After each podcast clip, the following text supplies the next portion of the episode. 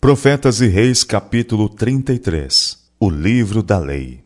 As influências silenciosas, mas poderosas, postas em operação pelas mensagens dos profetas quanto ao cativeiro babilônio, muito fizeram para preparar o caminho para uma reforma que ocorreu no 18º ano do reinado de Josias. Este movimento de reforma pela qual juízos pressagiados foram sustados por algum tempo, foi levado a efeito da maneira inteiramente inesperada, graças à descoberta e estudo de uma porção da Sagrada Escritura que durante muitos anos havia estado estranhamente deslocada e perdida. Cerca de um século antes, durante a primeira celebração da Páscoa por Ezequias, tomaram-se medidas para a leitura pública do livro da lei ao povo, por sacerdotes instrutores foi a observância dos estatutos escritos por Moisés, especialmente os que haviam sido dados no livro do concerto e que faziam parte do Deuteronômio, que fizera próspero o reinado de Ezequias. Porém, Manassés ousara pôr de lado esses estatutos, e durante seu reinado, a cópia do livro da lei que estava no templo, por negligência e descuido, havia se perdido. Assim, durante muitos anos, o povo foi privado de maneira generalizada de sua instrução. O manuscrito, por algum tempo perdido, foi achado no templo por Ilquias, o sumo sacerdote, quando o edifício estava sob intensivos reparos, em harmonia com o plano do rei Josias para a preservação da estrutura sagrada. O sumo sacerdote passou o sagrado volume às mãos de Safã, um escriba letrado, que o leu e o levou ao rei com a história de sua descoberta. Josias ficou profundamente impressionado ao ouvir pela primeira vez a leitura das exortações e advertências registradas neste antigo manuscrito. Nunca dantes compreendera ele tão profundamente a clareza com que Deus havia posto perante Israel a vida e a morte, a bênção e a maldição, e com repetidamente haviam eles sido admoestados a escolher o caminho da vida, para que se tornassem um louvor na terra, uma bênção a todas as nações. Esforçai-vos e animai-vos, não temais. Israel tinha sido exortado por intermédio de Moisés. Nem vos espanteis diante deles, porque o Senhor teu Deus é o que vai contigo. Não te deixarei, nem te desampararei. O livro era abundante em declarações assegurando a disposição de Deus em salvar perfeitamente os que pusessem nele sua inteira confiança.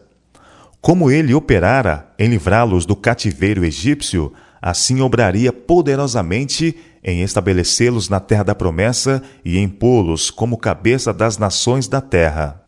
Os estímulos oferecidos como recompensa da obediência foram acompanhados por profecias de juízo contra o desobediente. E ao ouvir o rei as inspiradas palavras, reconheceu no quadro que lhe estava diante condições similares às predominantes então no reino. Em conexão com essa retratação profética do afastamento de Deus, ele ficou alarmado ao encontrar afirmações claras de molde a concluir que o dia da calamidade seguir-se-ia depressa e que não haveria remédio. A linguagem era clara. Não se poderia compreender diferentemente o significado das palavras. E no encerramento do volume, num sumário do trato de Deus com Israel, e uma repetição dos eventos futuros, esses assuntos foram tornados duplamente claros. Aos ouvidos de todo Israel, Moisés havia declarado: Inclina os ouvidos, ó céus, e falarei, e ouça a terra as palavras da minha boca. Goteje a minha doutrina como a chuva, destile o meu dito como o orvalho, como chuvisco sobre a erva, e como gotas d'água sobre a relva, porque apregoarei o nome do Senhor Dai grandeza a nosso Deus. Ele é a rocha cuja obra é perfeita, porque todos os seus caminhos juízos são. Deus é a verdade, e não há nele injustiça. Justo e reto é. Deuteronômio capítulo 32, versos 1 a 4. Lembra-te dos dias da antiguidade, atenta para os anos de muitas gerações. Pergunta a teu pai, e ele te informará, aos teus anciãos, e eles te dirão quando o Altíssimo distribuía as heranças às nações, quando dividia os filhos de Adão uns dos outros, pôs os termos dos povos, conforme o número dos filhos de Israel. Porque a porção do Senhor é o seu povo, Jacó é a corda da sua herança. Achou na terra do deserto e num ermo solitário cheio de uivos. Trouxe ao redor, instruiu-o, guardou como a menina do seu olho. Deuteronômio capítulo 32, versos 7 a 10. Mas Israel deixou a Deus que o fez e desprezou a rocha da sua salvação. Como deuses estranhos o provocaram a zelos, como abominações o irritaram. Sacrifícios ofereceram aos seus diabos, não a Deus, aos deuses que não conheceram. Novos deuses que vieram há pouco, dos quais não se estremeceram vossos pais. Esqueceste da rocha que te gerou, e em esquecimento puseste o Deus que te formou. O que vendo o Senhor os desprezou, provocado a ira contra seus filhos e suas filhas, e disse: Esconderei o meu rosto deles, verei qual será o seu fim, porque são geração de perversidade, filhos em quem não há lealdade. A zelos me provocaram com aquilo que não é Deus, com as suas vaidades me provocaram a ira. Portanto, eu os provocarei a zelos com os que não são povo, com nação louca os despertarei a ira. Males amontoarei sobre eles, as minhas setas esgotarei contra eles Exaustos serão de fome, comidos de carbúnculo e de peste amarga, porque são gente falta de conselhos, e neles não há entendimento. Oxalá eles fossem sábios, que isto entendessem, e atentassem para o seu fim. Como pode ser que um só perseguisse mil, e dois fizessem fugir dez mil, se a sua rocha os não vendera, e o Senhor os não entregara? porque a sua rocha não é como a nossa rocha, sendo até os nossos inimigos juízes disto. Não está isto encerrado comigo, selado nos meus tesouros? Minha é a vingança e a recompensa, ao tempo que resvalar o seu pé, porque o dia da sua ruína está próximo, e as coisas que lhes hão de suceder se apressam a chegar. Deuteronômio, capítulo 32 essas passagens e outras similares revelaram a Josias o amor de Deus por seu povo e sua aversão ao pecado. Lendo o rei as profecias de apressado juízo sobre os que persistissem na rebelião, tremeu ante o futuro. A perversidade de Judá havia sido grande. Qual seria o resultado de sua continuada apostasia? Em anos anteriores, o rei não havia sido indiferente à predominante apostasia. No oitavo ano do seu reinado, sendo ainda moço, ele se consagrou inteiramente ao serviço de Deus. Quatro anos mais tarde, com a idade de vinte anos, havia ele feito um fervoroso esforço para remover a tentação de seus súditos, purificando a Judá e Jerusalém dos altos e dos bosques, e das imagens de escultura e de fundição. E derribaram perante ele os altares de Baalim, e cortou as imagens do sol, que estavam acima deles, e os bosques e as imagens de escultura e de fundição quebrou e reduziu a pó, e o espargiu sobre as sepulturas dos que lhe tinham sacrificado, e os ossos dos sacerdotes e os ossos dos sacerdotes queimou sobre os seus altares, e purificou a Judá e a Jerusalém. Segunda Crônicas, capítulo 34, versos 3 a 5. Não contente com fazer uma obra total na terra de Judá, o jovem rei havia estendido seus esforços às partes da Palestina anteriormente ocupadas pelas dez tribos de Israel, de que permanecia apenas um fraco remanescente.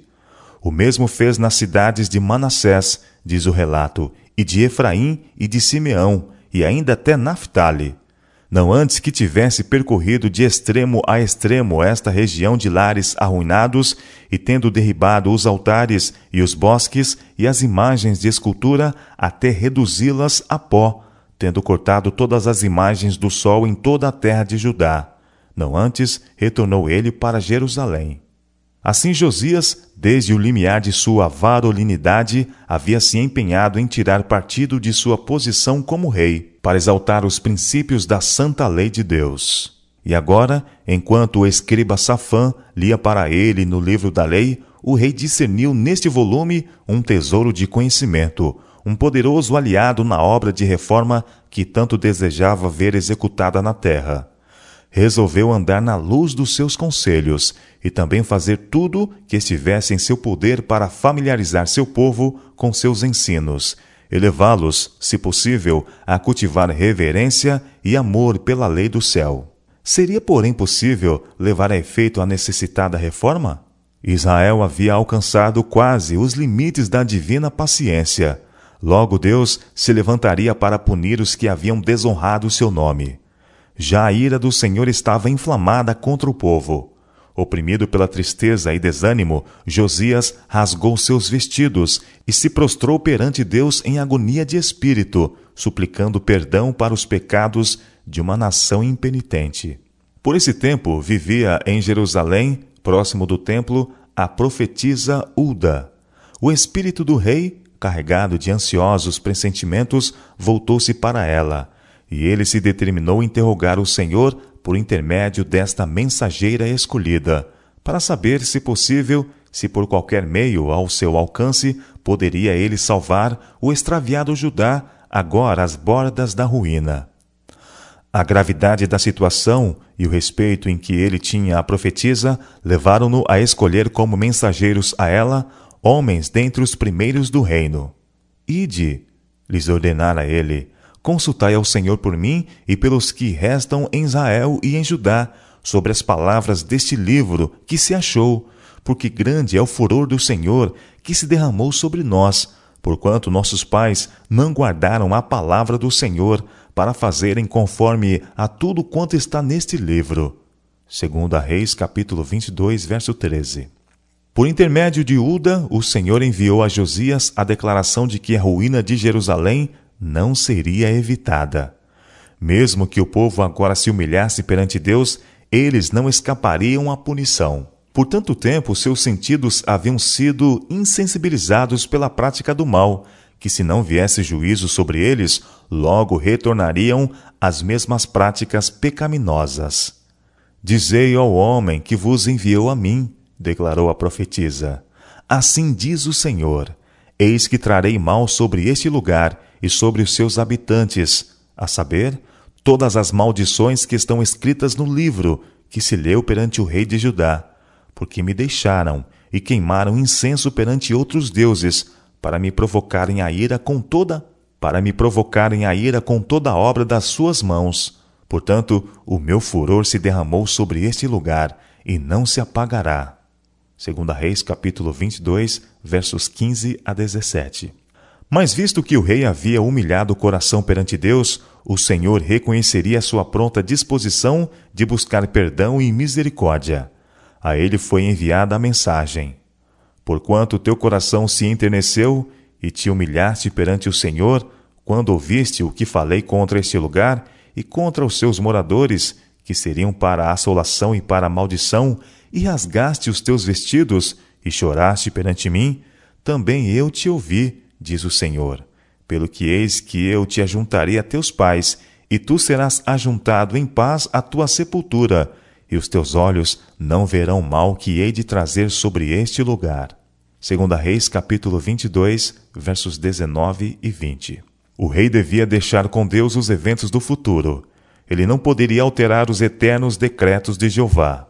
Mas, ao anunciar os juízos retributivos do céu, o Senhor não reteve a oportunidade para arrependimento e reforma. E Josias, discernindo nisto uma boa disposição da parte de Deus, para temperar seus juízos com misericórdia, determinou fazer tudo o que estivesse em seu poder para levar a cabo decididas reformas. Ele promoveu de pronto uma grande convocação, para a qual foram convidados os anciãos e magistrados de Jerusalém e de Judá, juntamente com o povo comum. Estes, com sacerdotes e levitas, reuniram-se ao rei no pátio do templo.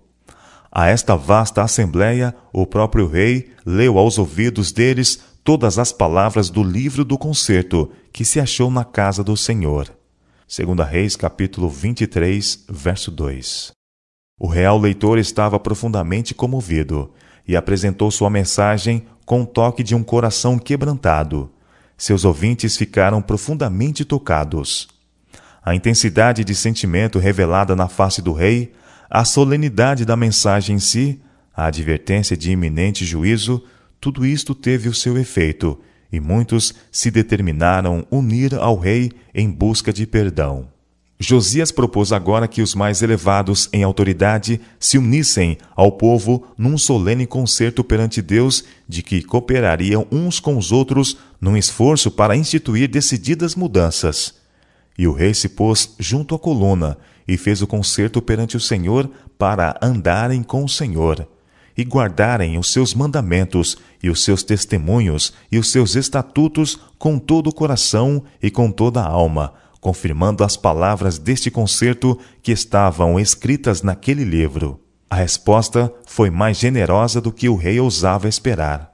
Todo o povo esteve por este concerto. Segunda Reis, capítulo 23, verso 3. Na reforma que se seguiu, o rei voltou sua atenção para a destruição de todo vestígio de idolatria que havia permanecido. Por tanto tempo, haviam os habitantes da terra seguido os costumes das nações ao redor, pelo ajoelhar-se perante imagens de madeira e pedra, que parecia estar quase além do poder do homem remover cada traço desses males. Mas Josias perseverou em seus esforços para purificar a terra. Enfrentou com dureza a idolatria, fazendo matar a todos os sacerdotes dos altos, e também os adivinhos, e os feiticeiros, e os terafins, e os ídolos, e todas as abominações que se viam na terra de Judá e em Jerusalém. Os extirpou Josias, para confirmar a palavra da lei, que estava escritas no livro que o sacerdote Uquias achara na casa do Senhor. Segunda Reis, capítulo 23, verso 20 e 24. Nos dias da secessão do reino, séculos antes, quando Jeroboão, filho de Nebate, em ousado desafio ao Deus a quem Israel tinha servido, procurava desviar o coração do povo dos serviços do templo em Jerusalém para novas formas de culto, ergueu ele um altar profano em Betel. Durante a dedicação deste altar, onde nos anos por vir muitos seriam seduzidos para práticas idólatras, apareceu subitamente um homem de Deus vindo da Judéia, com palavras de condenação para com as práticas sacrílegas. E ele clamou contra o altar, declarando: Altar, altar, assim diz o Senhor: Eis que um filho nascerá à casa de Davi, cujo nome será Josias, o qual sacrificará sobre ti os sacerdotes dos altos que queimam sobre ti incenso, e ossos de homens se queimarão sobre ti. 1 Reis capítulo 13, verso 2. Este pronunciamento havia sido acompanhado de um sinal de que a palavra falada fora do Senhor. Três séculos haviam se passado. Durante a reforma levada a efeito por Josias, o rei se encontrou em Betel, onde estava este antigo altar. A profecia pronunciada tantos anos antes na presença de Jeroboão devia agora cumprir-se literalmente. O altar que estava em Betel e o alto que fez Jeroboão, filho de Nebate, que tinha feito pecar a Israel, juntamente com aquele altar, também o alto derribou. Queimando o alto, em pó desfez, e queimou o ídolo do bosque. E virando-se Josias, viu as sepulturas que estavam ali no monte, e enviou, e tomou os ossos das sepulturas, e os queimou sobre o altar, e assim o profanou, conforme a palavra do Senhor que apregoara o homem de Deus quando apregoou estas palavras. Então disse: Que é esse monumento que vejo? E os homens da cidade lhe disseram: É a sepultura do homem de Deus que veio de Judá e apregoou estas coisas que fizeste contra esse altar de Betel. E disse: Deixa-o estar, ninguém mexa nos seus ossos. Assim deixaram estar os seus ossos com os ossos do profeta que viera de Samaria. Segunda Reis, capítulo 23, versos 15 a 18.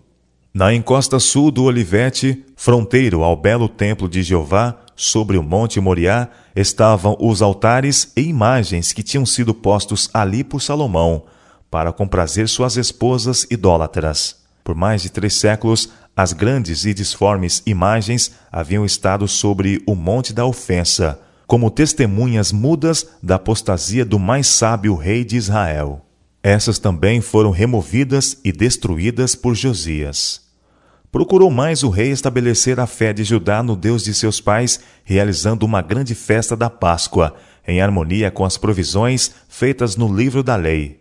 Fizeram-se os preparativos da parte daqueles que tinham o encargo dos serviços sagrados, e no grande dia da festa fizeram-se ofertas livremente. Nunca se celebrou tal Páscoa como esta desde os dias dos juízes que julgavam a Israel, nem todos os dias dos reis de Israel, nem tampouco dos reis de Judá. Segunda Reis, capítulo 23, verso 22. Mas o zelo de Josias, aceitável embora Deus, não podia expiar os pecados das passadas gerações, nem podia a piedade manifestada pelos seguidores do rei efetuar uma mudança de coração em muitos que, obstinadamente, recusavam voltar da idolatria para o culto do verdadeiro Deus. Mais de uma década após a celebração da Páscoa, Josias continuou a reinar. Aos 33 anos de idade, ele encontrou a morte em batalha com as forças do Egito, e o sepultaram no sepulcro de seus pais. E todo Judá e Jerusalém tomaram luto por Josias. E Jeremias fez uma lamentação sobre Josias. E todos os cantores e cantoras falaram de Josias nas suas lamentações, até o dia de hoje, porque as deram por estatuto em Israel, e eis que estão escritas nas Lamentações. Segunda Crônicas, capítulo 35, versos 24 e 25. Não houve rei semelhante a Josias, que se convertesse ao Senhor com todo o seu coração, e com toda a sua alma, e com todas as suas forças, conforme toda a lei de Moisés.